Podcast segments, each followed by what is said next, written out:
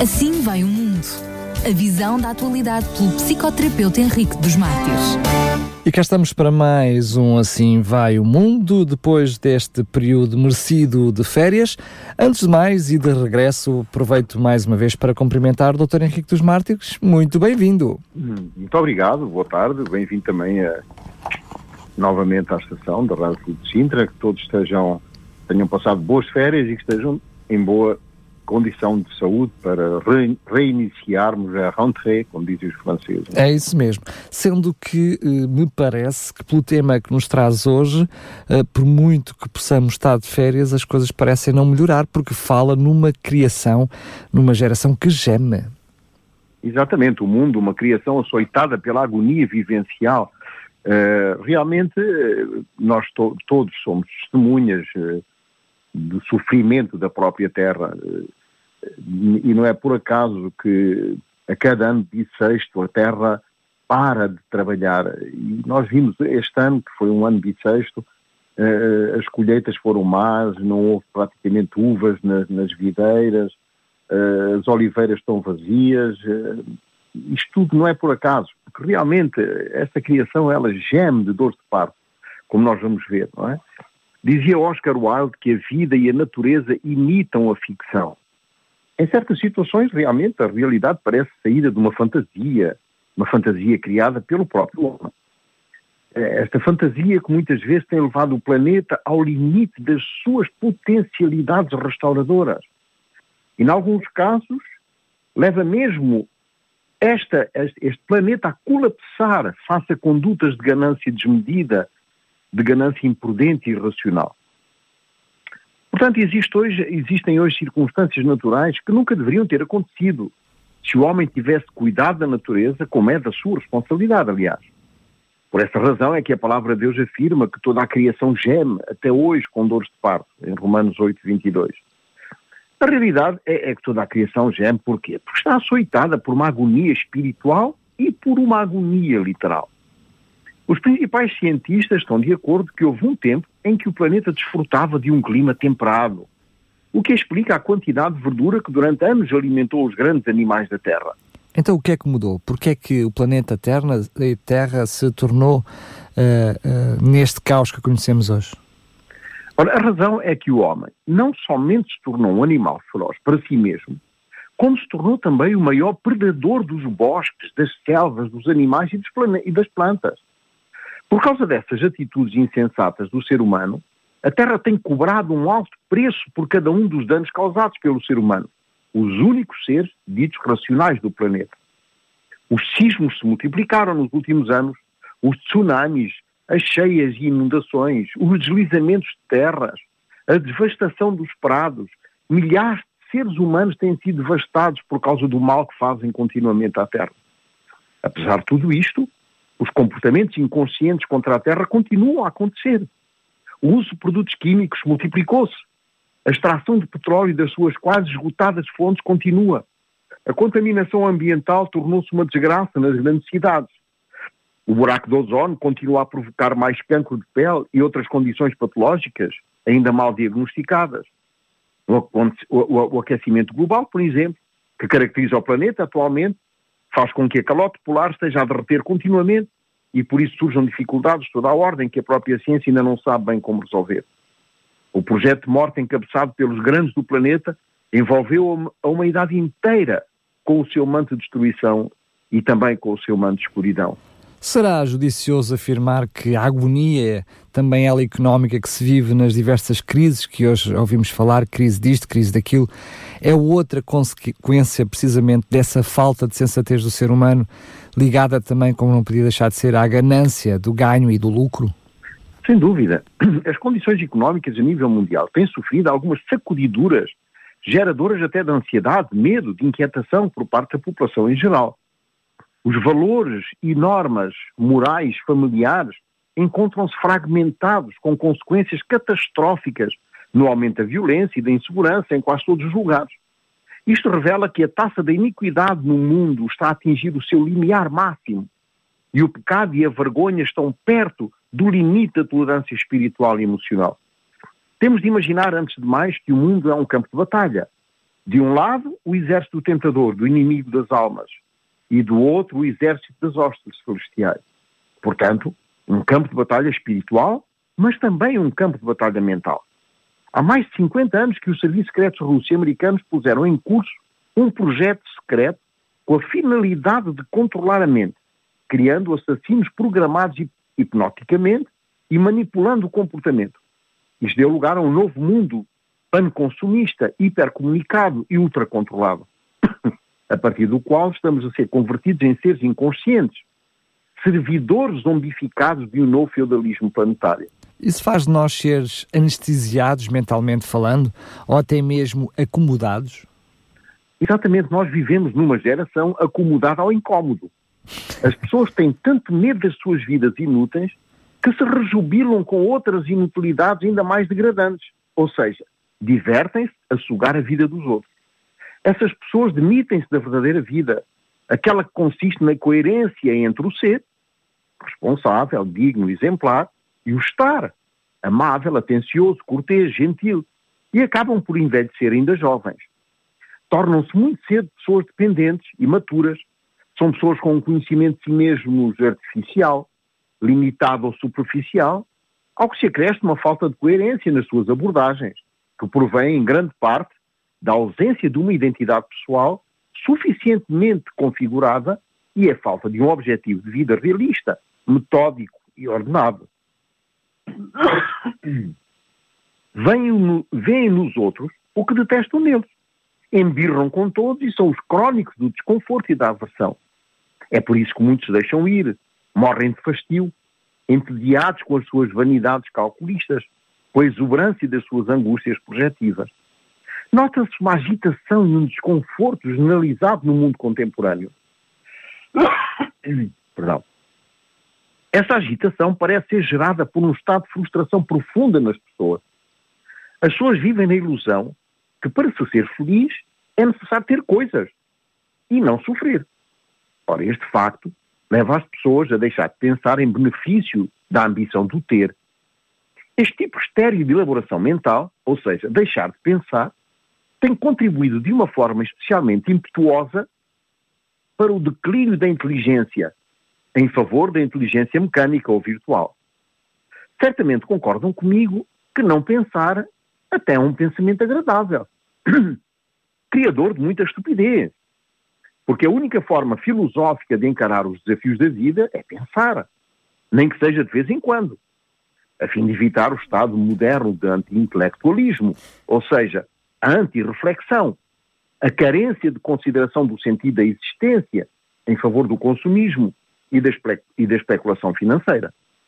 Contra esta realidade temos a palavra de Deus, que em 1 Coríntios 14, 20 nos adverte do perigo de não pensar e que, surpreendentemente, começa com essas mesmas palavras: deixem de pensar. Irmãos, deixem de pensar como crianças, mas ser crianças na malícia e adultos no pensamento. Paulo está a distinguir aqui duas esferas diferentes, dizendo que não devemos ser tão inocentes e ingênuos em relação ao mal, como é uma criança, mas na área do pensamento é necessário crescer e amadurecer. Então, porque é que, por que razão eh, de, uh, devemos usar a mente como esse elemento de, de crescimento? Por uma razão muito simples. A proliferação de utopias é uma prova da necessidade de pensar na realidade, de modo a evitar o delírio moderno que determina a existência como qualquer coisa da ordem da fantasia. A vida que Deus nos dá é é para ser desfrutada com satisfação e deleite na superação dos nossos medos e na descoberta do segredo de não se atormentar com a vida. A vida abundante prometida por Jesus consiste justamente no prazer das coisas espirituais. A tendência universal do mundo é desviar-se das coisas espirituais. E por essa razão vive açoitada por uma vivência existencial medíocre e agonizante. Na realidade, a nossa sociedade está doente, está enferma. Sabe-se que mais de 30% da população mundial sofre de algum transtorno psicológico. Estamos num momento tão difícil na nível de saúde emocional que permanecer mentalmente são é quase uma arte. Os jovens de hoje estão a ser criados em território inimigo, sobretudo nestas duas grandes áreas. Primeiro, na capacidade de pensar, que é obscurecida pelo uso contínuo de instrumentos que pensam por eles. Computadores, iPhones, iPads, smartphones e agora até smartwatches, relógios inteligentes. E, em segundo lugar, o uso de drogas cada vez mais destrutivas do cérebro e da mente. Então, qual a melhor forma de ocupar a nossa mente? Existem três razões específicas segundo as quais devemos usar do modo apropriado a nossa mente. Primeiro, para glorificar a Deus. Portanto, reconhecer que o nosso Criador é um Deus racional, que criou seres racionais à sua imagem e semelhança e que, através da natureza, o livro das suas obras e das Escrituras, o livro das suas palavras, do seu pensamento, oferece uma dupla revelação racional de si mesmo. A natureza declara a glória de Deus e as Escrituras revelam a sua graça. A partir desta dupla revelação, podemos então fazer um paralelo interessante entre a ciência e a teologia, inspirados talvez na declaração de Kepler de que tanto a ciência como a teologia não são mais do que a observação sistemática e coerente da revelação do pensamento de Deus. Ora, vejamos. Primeiro, a ciência é uma ideia humana, cujo propósito é de sistematizar e entender, no fundo, aquilo que Deus revelou através da natureza, a física, a química, seja o que for. Através das observações da mente do investigador, emerge a racionalidade da natureza. Einstein um dia disse que a única coisa incompreensível do universo é a sua compreensibilidade. Deus colocou a sua racionalidade no universo. O bispo Leslie Lubigan, um pouco antes de morrer, escreveu: Um cientista, ao ver-se confrontado com uma aparente irracionalidade, nunca a aceita como definitiva, procurando uma explicação racional para explicar o relacionamento dos factos naturais entre si. Nesta apaixonada fé na racionalidade definitiva do mundo, muitas vezes a ciência se estancará e morrerá. Por isso, muitos dos pioneiros da revolução científica foram cristãos, porque acreditavam na racionalidade do universo. Depois, a teologia, sendo também uma ideia humana, tem, contudo, o propósito de organizar e alcançar o pensamento de Deus expresso nas Escrituras. Procura compreender os mistérios que levam o homem a encontrar-se com o seu Criador através do texto bíblico. O estudo da teologia sistemática revela um texto bíblico unificado, metódico, coerente e corretamente ordenado. Existe, contudo, o perigo de tomar um sistema pré-concebido e forçar a escritura a encaixar-se nele. Tanto do ponto de vista clássico como do ponto de vista histórico, no estudo da sistemática da Bíblia, descobrimos exatamente a mesma metodologia usada pela ciência, o que nos leva, portanto, à conclusão que a teologia é, por essa razão, também uma ciência. A palavra ciência vem de uma palavra latina que significa conhecimento.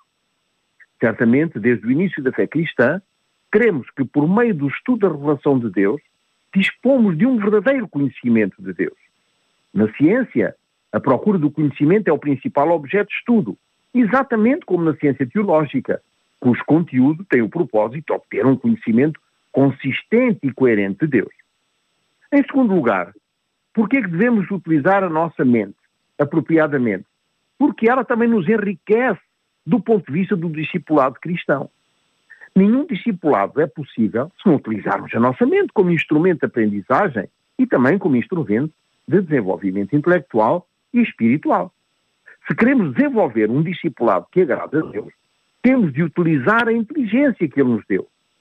E se nós não o fazemos, estamos condenados a uma estagnante vida de imaturidade espiritual e mental. Ora, em terceiro lugar, o mente desenvolve o nosso discipulado em alguns outros aspectos. No nosso louvor, em primeiro lugar, todo cristão é por si só um instrumento de louvor. Devia ser a tarefa mais proeminente da vida de um cristão.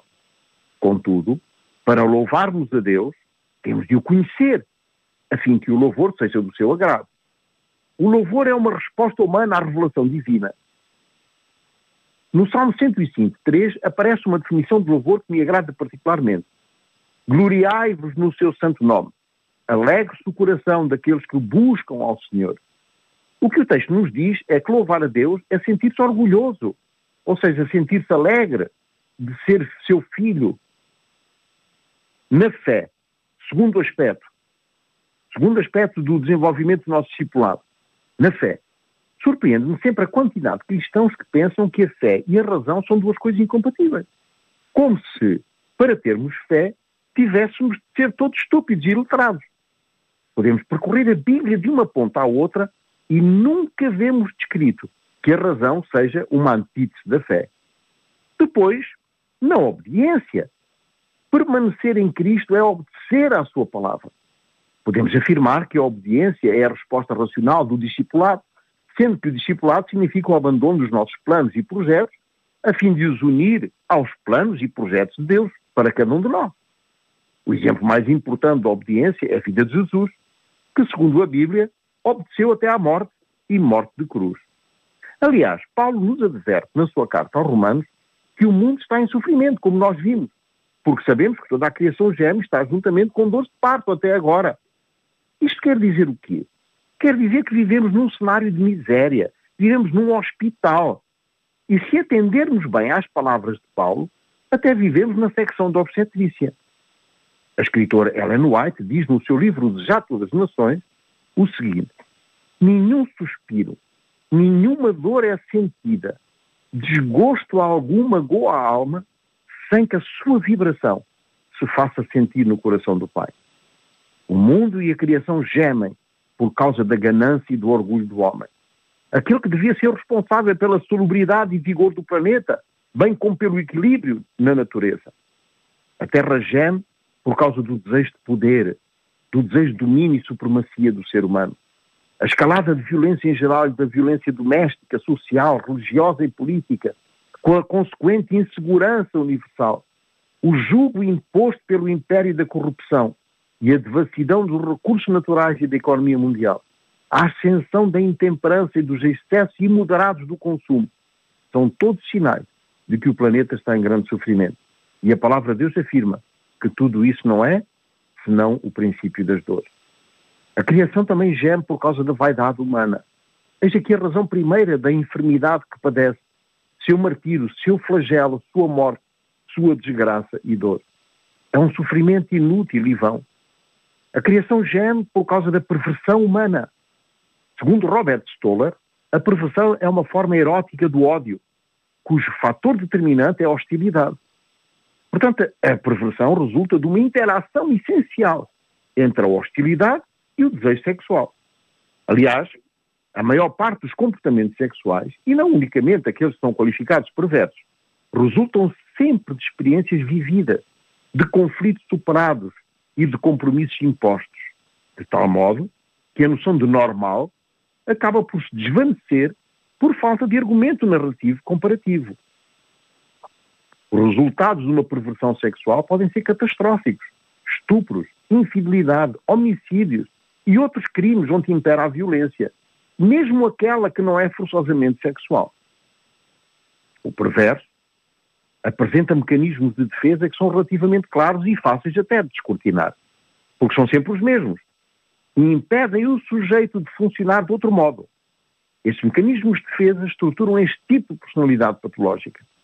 Para o perverso narcísico, o outro é considerado lixo, onde ele vai despejar o seu ódio interior.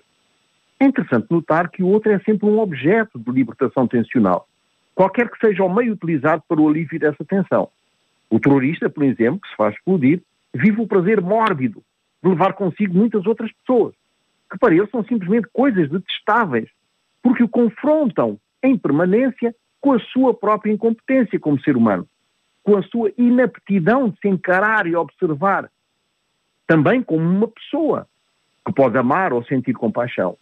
O outro é sempre um sujeito do seu desejo perverso. O mundo de hoje, sobretudo nas grandes cidades, vive o medo, este medo do terrorismo, do radicalismo.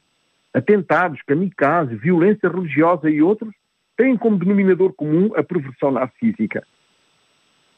Os problemas psicológicos do perverso são muito arcaicos e apontam para o início da sua existência. Existe um grande sofrimento nessas pessoas, uma pobreza pessoal que tem como ponto de partida uma educação sem vínculos, pobre de interação, sem acolhimento ou validação. A afetividade é o alimento mental essencial, tal como o pão é o alimento corporal. quando faltam afetos no processo educativo familiar, a mente fica incapaz de interiorizar o amor e a estima pessoal necessária para um relacionamento saudável, consigo mesmo e com os outros. E, esta, e esta, este relacionamento fica seriamente perturbado e, em alguns casos, até definitivamente arruinado. Todos os sistemas tendem à degradação, como sabemos, quando não são reajustados e readaptados em permanência. Ora, a falta de capacidade de acomodação no desenvolvimento mental de certos indivíduos faz com que desenvolvam mecanismos de compensação desajustados da realidade, construindo o ódio e o ressentimento no lugar do amor e da empatia. Então, assim estão reunidos os ingredientes que caracterizam o perverso narcísico. O terrorismo é a porta que oferece a oportunidade do sujeito de exprimir todo o ódio acumulado, transferindo para o inocente a culpa de quem deveria ter tido a responsabilidade de ensinar o amor, a empatia e a afeição na sua mais tenra idade. O ambiente onde se desenvolveram foi completamente instável, inadaptado e desajustado, o que ajuda a organizar no indivíduo uma personalidade despojada de conteúdo, uma personalidade oca, inconsequente e frívola.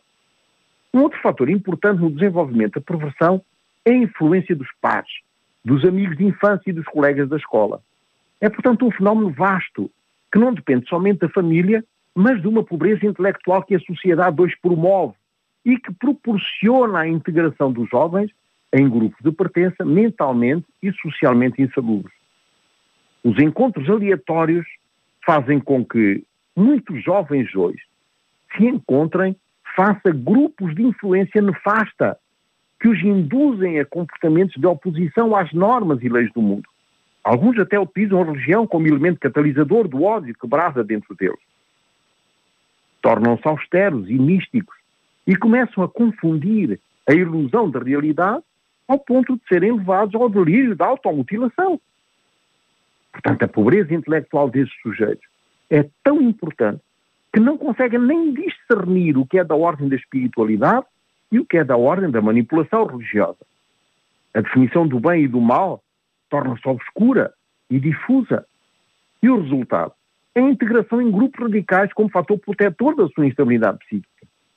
Esses grupos radicais aproveitam esta pobreza mental, como vimos, e o desejo perverso de vingança destes jovens para inculcarem nas suas mentes mórbidas a interpretação de certos textos ao prazer da sua própria subversão. Por tudo isto, a terra geme com dores de parto. E pronto, terminamos aqui o programa de hoje. No próximo programa vamos falar do livre-arbítrio. E o título será O livre-arbítrio, fatalidade ou determinismo. Muito bem. Uh, vamos então respeitar o livre-arbítrio de quem nos ouve, uh, com uh, a possibilidade de sim, de ficar do nosso lado e de nos escutar e assim acompanhar aquilo que tem para nos dizer no próximo programa. Doutor Henrique dos Mártires, quero agradecer mais uma vez nos trazer esta chamada atenção, porque quando olhamos para o mundo, olhamos para cada um de nós, que não podia deixar de ser, somos parte integrante dele. E isso ajuda-nos ajuda a também querer ser melhores no dia de hoje e no dia da manhã. Um grande abraço e até ao próximo programa. Até ao próximo programa, um grande abraço também. Assim vai o mundo. A visão da atualidade pelo psicoterapeuta Henrique dos Mártires.